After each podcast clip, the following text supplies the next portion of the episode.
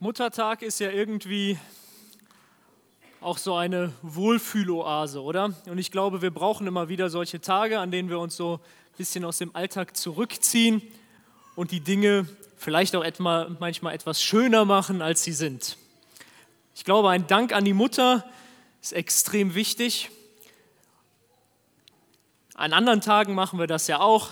An Weihnachten, da kommt die Familie zusammen und ist glücklich zusammen. Jeder hat ein Strahlen auf dem Gesicht. Aber dann kommt irgendwie immer so nach ein paar Tagen der Alltag. Und der Alltag sieht manchmal leider ein bisschen anders aus. Probleme sind in dieser Welt allgegenwärtig, oder? Und wenn die eine oder andere Mutter hier an den morgigen, morgigen Tag denkt und an die Sorgen, die damit verbunden sind und was alles ansteht, dann ist die Zustimmung dazu wahrscheinlich direkt gegeben. Probleme sind allgegenwärtig. Es gibt die inneren Schwierigkeiten, die wir mit uns selbst haben, wo wir einfach unseren eigenen Ansprüchen nicht genügen, wo wir Dinge tun, die wir eigentlich gar nicht wollen, wo wir, wenn wir unser Leben und unser Verhalten reflektieren, uns für uns selbst schämen. Dann gibt es die ganzen äußeren Schwierigkeiten, das ganze Leid auf dieser Welt, die Ungerechtigkeit, gesellschaftliche und politische Spannungen, das klimatische Ungleichgewicht und ganz viele andere Dinge, die uns auf dieser Welt das Leben so schwer machen. Und manchmal, muss ich ehrlich sagen, fällt es mir an, so, an, an so einem Sonntagmorgen wie heute schwer, den christlichen Glauben mit dem Alltag zu verbinden. Wir kommen hier zusammen an einem Sonntagmorgen zum Gottesdienst, wir singen Lieder, in denen alles wunderschön klingt, in, dem, in denen wir Gott groß machen, in denen wir von, von Liebe, von Annahme sprechen.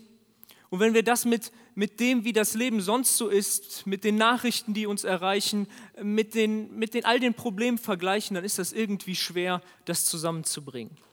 Und manchmal erscheint uns das ganze Christsein und der christliche Glaube, glaube ich, etwas so eine, als so eine Art Utopie, äh, Utopie zu sein.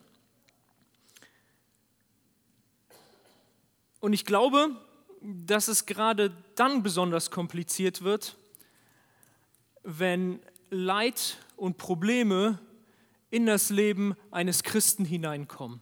Wenn man vielleicht schon jahrelang Christ ist und vielleicht sogar das Christwerden einen von, von ganz vielen Problemen, die man vorher im Leben gehabt hat, weggebracht hat und man Umkehr und eine Änderung des Lebens durch Jesus Christus erfahren hat und dann kommen Leid und Probleme ins Leben, dann kann man das irgendwie schwer mit dem Christsein zusammenbringen. Das Gute an der Bibel ist, dass die Realität an vielen Stellen so wiedergegeben wird, wie sie ist. Und die Bibel oder in der Bibel wird uns kein Bild gemalt, das irgendwie alles rosa-rot malt, sondern die Realität wird uns wiedergegeben. So zum Beispiel in Römer 21, äh, 8, Vers 21 bis 22, da heißt es, auch sie, die Schöpfung, wird von der Last der Vergänglichkeit befreit werden und an der Freiheit teilhaben, die den Kindern Gottes mit der künftigen Herrlichkeit geschenkt wird. Wir wissen allerdings, dass die gesamte Schöpfung jetzt noch unter ihrem Zustand seufzt, als würde sie in Geburtswehen liegen.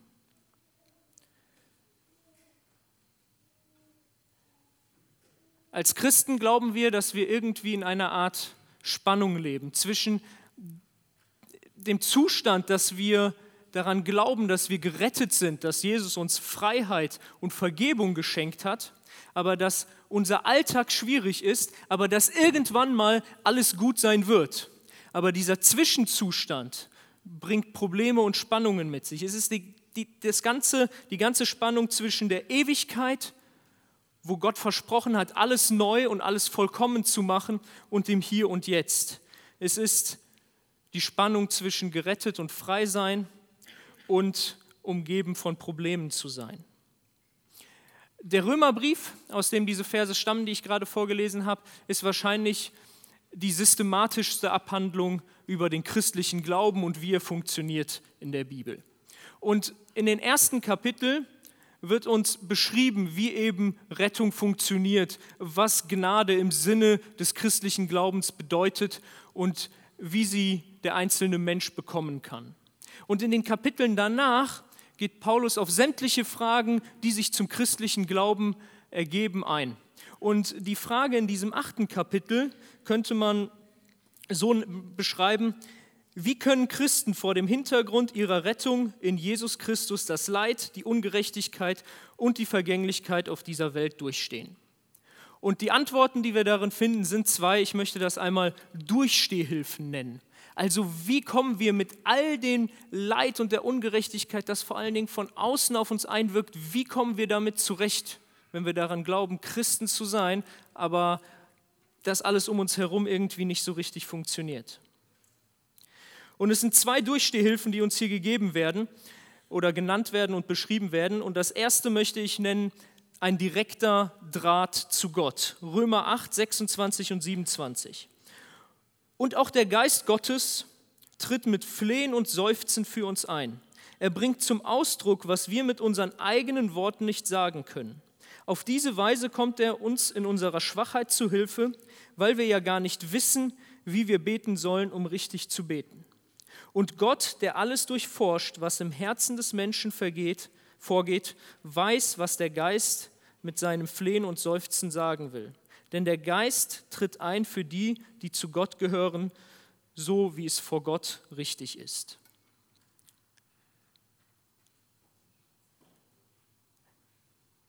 Leid, Ungerechtigkeit und all diese Probleme und Schwierigkeiten, über die wir gerade geredet haben, sind ein Fakt in unserer Welt. Und es ist auch Fakt, dass wir sie alle nicht erklären und einordnen können. Auch nicht als Christen. Ja, in der Bibel finden wir viele Ansätze und Antworten da, oder Ansätze von Antworten darauf, aber, aber immer alles erklären, vor allen Dingen jede einzelne Situation, jede einzelne Schwierigkeit, die mir persönlich widerfährt, das kann ich nicht. Aber was wir in der Bibel finden, sind eben Hilfen, wie wir damit umgehen können, wie wir das durchstehen können. Und hier in diesen Versen wird uns gesagt, als Christ hast du einen direkten Draht zu Gott. Ich weiß nicht, wer von euch schon mal die Erfahrung gemacht hat, mit einem alten, vielleicht etwas kaputten oder zu Pannen neigendem Auto durch die Gegend zu fahren. Ich, mir ging es immer wieder mal so und dann fährst du in dem Auto, fährst eine lang, längere Strecke und irgendwo knattert ein bisschen was, es gibt einen kleinen Schlag, du weißt nicht, war das jetzt einfach nur ein Stein auf der Straße oder ein Schlagloch, aber jedes Mal hast du ein mulmiges Gefühl, weil ah, es könnte jetzt irgendwas sein, das Auto könnte gleich stehen bleiben. Und was dann? Wie gehe ich dann weiter vor? Was passiert dann? Hoffentlich komme ich an und so weiter. Ähm, das hat mich immer wieder begleitet bei früheren Autos, die ich gefahren bin, aber dann kam ein Punkt, wo ich ziemlich ruhig durch die Gegend fahren konnte. Ich habe nämlich das hier bekommen. Das hier ist eine ADAC Plus Mitgliedschaft. Ich möchte keine Werbung für den Automobilclub machen. Es gibt ja auch andere Organisationen, die ähnliche Angebote haben. Aber diese Karte hat mich bei so Fahrten relativ ruhig gemacht, weil ich wusste, wenn das Auto gleich stehen bleibt, wenn es nicht mehr weiterfährt, dann ähm, packe ich einfach mein Handy aus. Hier steht eine Telefonnummer drauf. Ich weiß nicht genau, wie lange die brauchen werden, um mir zu helfen, aber ich weiß, die werden mir helfen. Und im Zweifelsfall, selbst wenn das Auto total kaputt ist, bringen die das bis zu mir nach Hause und ich kriege sogar einen Mietwagen. Ich kann also ziemlich ruhig durch die Gegend fahren. Das ist es, was es heißt, einen Draht zu jemandem zu haben, der einem helfen kann. Wir wissen nicht immer, wie Gott uns helfen wird. Wir wissen nicht immer, was Gott als nächstes tun wird und ob Gott das Problem oder das Leid, das gerade in meinem Leben liegt, wegnehmen wird. Aber wir wissen, Gott ist mächtig und wir haben einen direkten Draht zu ihm. In diesen Versen wird uns gesagt, der Geist, ja der Heilige Geist, den Gott in uns gegeben hat, bringt das, was uns bewegt und das, was wir Gott sagen wollen, so zu Gott, dass Gott unsere Probleme und unsere Nöte ganz genau versteht und weiß, was los ist. Wir müssen nicht hingehen und irgendein Ritual durchziehen, um Gott gnädig zu stimmen. Auf irgendwelchen Treppen auf Knien siebenmal das Vaterunser durchbeten. Wir müssen nicht zu einem bestimmten Ort hin pilgern, um Gott gnädig zu stimmen und für uns zu gewinnen. Wir müssen Gott nicht eine bestimmte Summe unseres Geldes geben, damit er uns hilft oder sonst irgendetwas tun. Wir haben als Christen den direkten Draht zu Gott. Wir wissen nicht, was Gott tun wird und ob er in meiner konkreten Situation eingreifen wird, aber wir wissen, dass er als mächtiger Schöpfer und Erhalter dieser Welt da ist und meine persönliche Situation kennt. Ich glaube, das ist immer ganz wichtig, immer wieder wichtig, dass wir uns dessen bewusst werden. Wir haben jemanden, der die Kraft und die Macht hat, uns zu helfen, und wir haben einen direkten Draht zu ihm. Diesen Draht müssen wir nutzen und daraus Kraft schöpfen, um mit den Problemen dieser Welt, aber auch mit meinem ganz persönlichen Problem umzugehen und sie durchzustehen. Der mächtige Gott kennt unsere Situation. Wir können uns an ihn wenden und uns sicher sein, er versteht uns. Auch wenn wir gar nicht die richtigen Worte finden. Auch wenn, wenn wir es gar nicht hinkriegen, so zu leben, wie er sich das vorstellt. Gott hört uns, Gott ist da durch sein Werk, durch sein Wirken, durch den Heiligen Geist, den er uns gegeben hat, haben wir den direkten Draht zu ihm. Und die zweite Durchstehhilfe, die uns in diesem Zusammenhang gegeben wird, finden wir direkt in den nächsten Versen. Ich möchte in Römer 8 die Verse 28 bis 30 vorlesen. Eines aber wissen wir, alles trägt zum Besten derer bei, die Gott lieben. Sie sind ja in Übereinstimmung mit seinem Plan berufen. Schon vor aller Zeit hat Gott die Entscheidung getroffen, dass sie ihm gehören sollen. Darum hat er auch von Anfang an vorgesehen, dass ihr ganzes Wesen so umgestaltet wird, dass sie seinem Sohn gleich sind. Er ist das Bild, dem sie ähnlich werden sollen, denn er soll der Erstgeborene unter vielen Brüdern sein. Und weil Gott sie in dieser Zeit für, diese, für dieses Ziel bestimmt hat, hat er sie auch berufen. Und weil er sie berufen hat, hat er auch, sie auch für gerecht erklärt. Und weil er sie für gerecht erklärt hat, hat er ihnen auch Anteil an seiner Herrlichkeit gegeben. Die erste Durchstehhilfe aus diesem Text lautet ein direkter Draht zu Gott. Und die zweite Vertrauen auf Gottes Führung. Ich glaube mit diesem Vers, gerade also dem ersten Vers aus diesem Text in Römer 8, 28, alles trägt zum Besten derer bei, die Gott lieben, wurde schon viel Unfug getrieben. Ich glaube, es ist einer der schlechtesten Dinge, die man tun kann, wenn ein Mensch mit großen Problemen konfrontiert ist, zu ihm hinzugehen und zu sagen, kein Problem. In der Bibel steht, das, was dir gerade passiert, ist super und das wird, daraus wird das Beste für dein Leben mit diesen Aussagen und diesem Vers in dieser Situation ist nur nicht dem Menschen überhaupt nicht geholfen und ihm geschadet, sondern ich glaube, man benutzt diesen Vers an dieser Stelle auch falsch. Wir müssen zwei Dinge zusammentragen, um zu verstehen, was mit diesem Vers gemeint ist. Das erste ist, dass hier steht, dass die Dinge, die passieren, zum Besten oder zum Guten zusammenwirken. Dieses Verb äh, oder aus dem Wortstamm dieses Verbes, das im Urtext verwendet wird, kommt auch unser gebräuchliches Wort Synergie her. Also die Dinge wirken zusammen zum Guten. Das ist das Erste.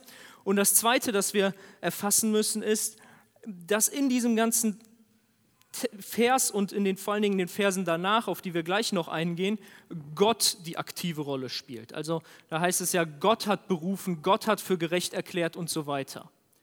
Gott lässt die Dinge zusammenwirken zum Guten.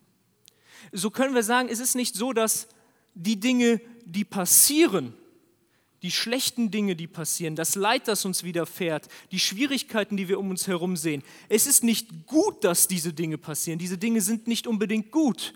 Aber Gott kann daraus etwas Gutes machen. Gott biegt sie zusammen. Gott führt sie zu einem guten Ziel.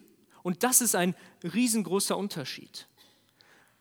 Gott ist nicht nur derjenige, der diese Welt erschaffen hat, und diese Welt gemacht hat. Gott ist auch derjenige, der diese Welt repariert, der diese Welt neu macht. Das ist ja sein ganzes Ziel, das uns in der Bibel gezeigt wird. Gott schafft einen neuen Himmel und eine neue Erde. Gott macht die Dinge, macht die schlechten Dinge, die in dieser Welt passieren, wandelt sie um zu etwas Gutem.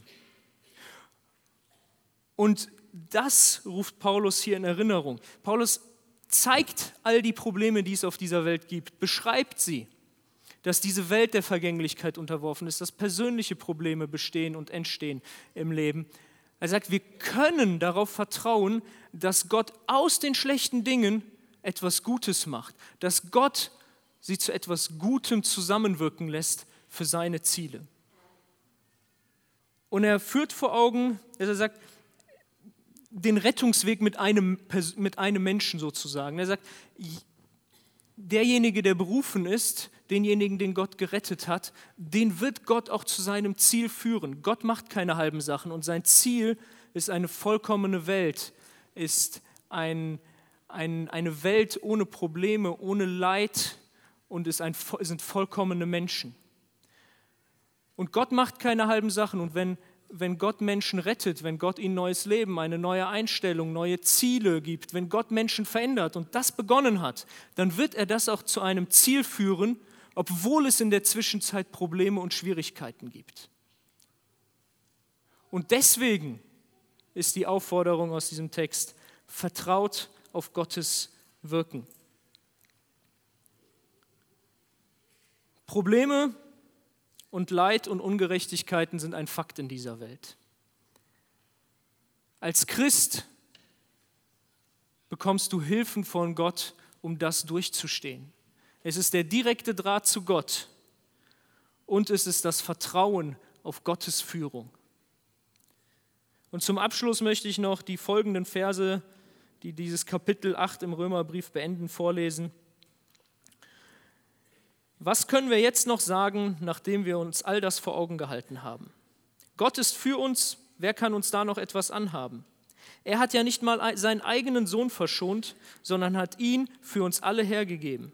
Wird uns dann zusammen mit seinem Sohn nicht auch alles andere geschenkt werden? Wer wird es noch wagen, Anklage gegen die zu erheben, die Gott erwählt hat? Gott selbst erklärt sie ja für gerecht. Ist da noch jemand, der sie verurteilen könnte? Jesus Christus ist doch für sie gestorben. Mehr noch, er ist auferweckt worden und er sitzt an Gottes rechter Seite und tritt für uns ein. Was kann uns da noch von Christus und seiner Liebe trennen? Not, Angst, Verfolgung, Hunger, Entbehrungen, Lebensgefahr, das Schwert des Henkers? Mit all dem müssen wir rechnen. Denn es heißt in der Schrift, deinetwegen sind wir ständig vom Tode bedroht. Man behandelt uns wie Schafe, die zum Schlachten bestimmt sind. Und doch, in all dem tragen wir einen überwältigenden Sieg davon durch den, der uns so sehr geliebt hat. Ja, ich bin überzeugt, dass weder Tod noch Leben, weder Engel noch unsichtbare Mächte, weder Gegenwärtiges noch Zukünftiges, noch gottfeindliche Kräfte, weder Hohes noch Tiefes, noch sonst irgendetwas in der ganzen Schöpfung uns je von der Liebe Gottes trennen kann, die uns geschenkt ist in Jesus Christus, unserem Herrn. Ich wünsche uns, dass wir daraus Kraft schöpfen können. Gottes Segen.